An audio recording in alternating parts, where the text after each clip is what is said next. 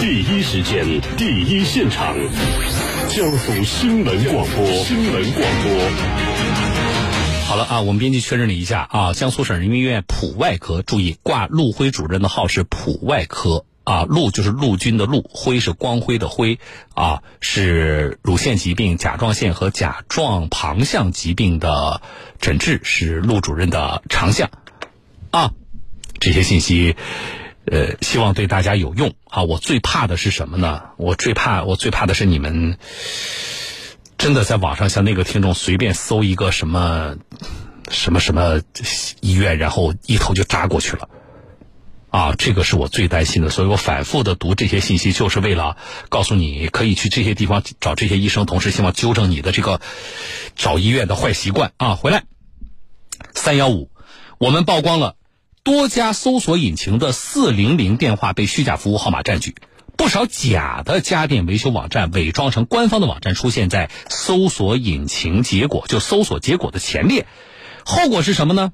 我们一些消费者就把这些假的家电维修网站当成是某品牌的，比如说当时我们说格力呀，还是哪个品牌的官方售后啊，结果报修找来的维修工只收钱敷衍了事，报道之后。有的搜索引擎立即整改，但是仍然有的企业丝毫没有动静。啊，截止到记者发稿，在他们的网站搜索，仍然找到的都是那些离轨维修。家用电器坏了，用搜索引擎查一下品牌四零零维修电话，相信是很多人的第一选择。但想不到的是，搜索引擎给出的结果是被人为干预的。一些搜索引擎收取广告费后，将虚假的四零零电话维修网站放在了正规品牌维修网站的前面。消费者找来的维修工根本不是品牌商家。南京的陆女士就花过这样的冤枉钱。西门子的售官方售后崩了一个四零零开头的电话，很快就有电话打进来，维修师傅上门维修，讲好了一千六的价格。事后，陆女士又找来了品牌方的官方售后电话。维修人员上门后发现，之前来的是李鬼家电维修，只是收钱，根本什么都没修。师傅，他说帮我们换了主板，还有压缩机。现在你帮我们看，是不是已经帮我们更换的？嗯，没有更换，什么都没动过，他只是把你们的原装的东西拆了而已，拆了还没装上去。记者尝试在多款搜索引擎上搜索西门子冰箱维修、格力空调维修，在微软必应搜索、UC 浏览器、搜狗搜索等多个平台，首页最靠前推荐的都不是官方维修电话，这些电话都是四零零开头，也用着西门子、格力等品牌的标志，号称官方维修。拨打电话后还有专门的客服。工号零六三七，请问有什么可以帮您？您这是西门子家电维修吗？这边要维修西门子什么家电？冰箱有点问题。好的，这边给您登记好，之后会有师傅联系您。记者询问该客服是否为西门子官方维修，对方声称自己是全国维修西门子家电服务中心。您这是官方维维修吗？我们这边是保外付费维修的，上门费五十，其他根据故障大小收费。那再保的话呢？那就不打这边的电话，就打保修卡上面的电话。那咱们这个是也是西门子的是吧？全国维修西门子家电服务中心。这样的四零零电话是不是很有欺骗性？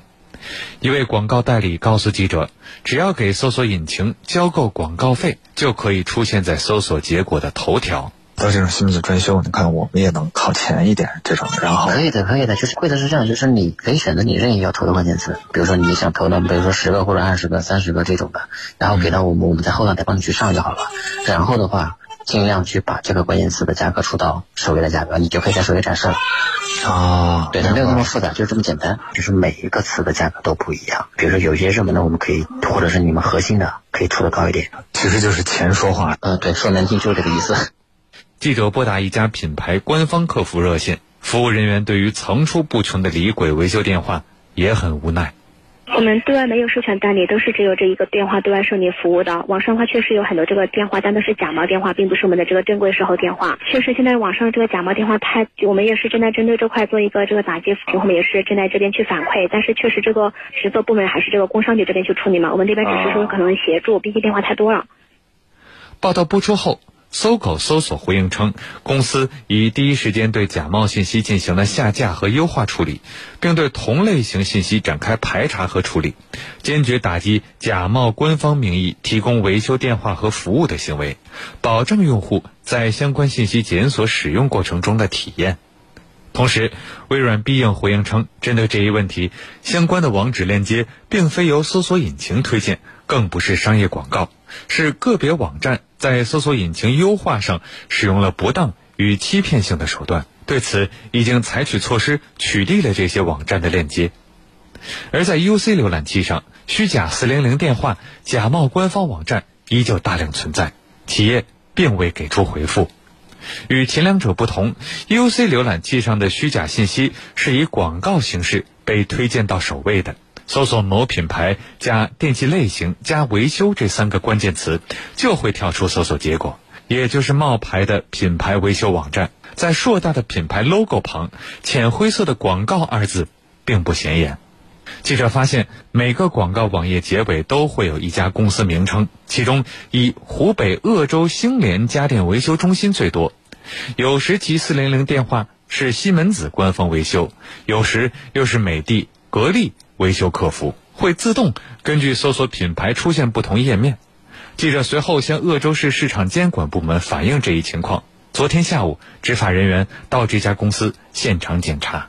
就我们就在这个新联家电的现场呢，用他的这个电话拨通了四百的电话呢，对方就说他是美的的官方的这个维修的，确实也派单出来了，光是号是美的，他只问你你的你的家电品牌是什么？你说是美的，他是美的；你说格力，他有格力。这一家现在我们在就说，那为了进一步核实这个情况的话，我们就准备的话，因为他派单已经出来了。对现场的市场监管执法人员的话，就准备对这个派单出来的这个工作人员的话呢，对他的情况进行核实。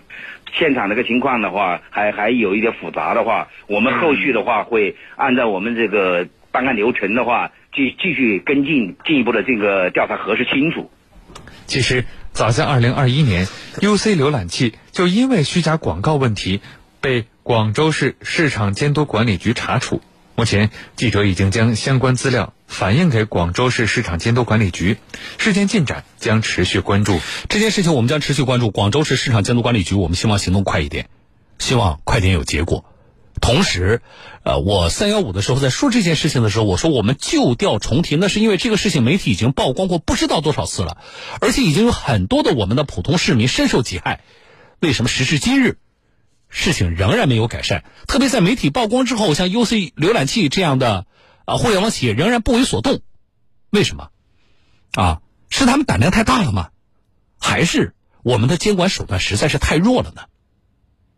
每年三幺五的时候呢，过完三幺五的时候，大家都会问同样一个问题，就是过了三幺五了，那么这个事情是不是就算过去了？我们再有事情的话，是不是就得等明年三幺五了？这几年，特别是央视的三幺五晚会的这个曝光的力度还是非常大的，所以呢，每到三月十五号那天的晚上，我估计各地的市场监督管理部门呢，都早早的组织人，啊，下通知，让各级的市场监督管理部门的人坐在那里守着看央视的晚会。为什么？如果曝光的啊，涉及到侵犯消费者权益的，哪怕是企业的行为涉及到咱们辖区的，马上出动啊，对不对？体现我们市场监督管理部门的这种工作效率、执法力度的时刻到了。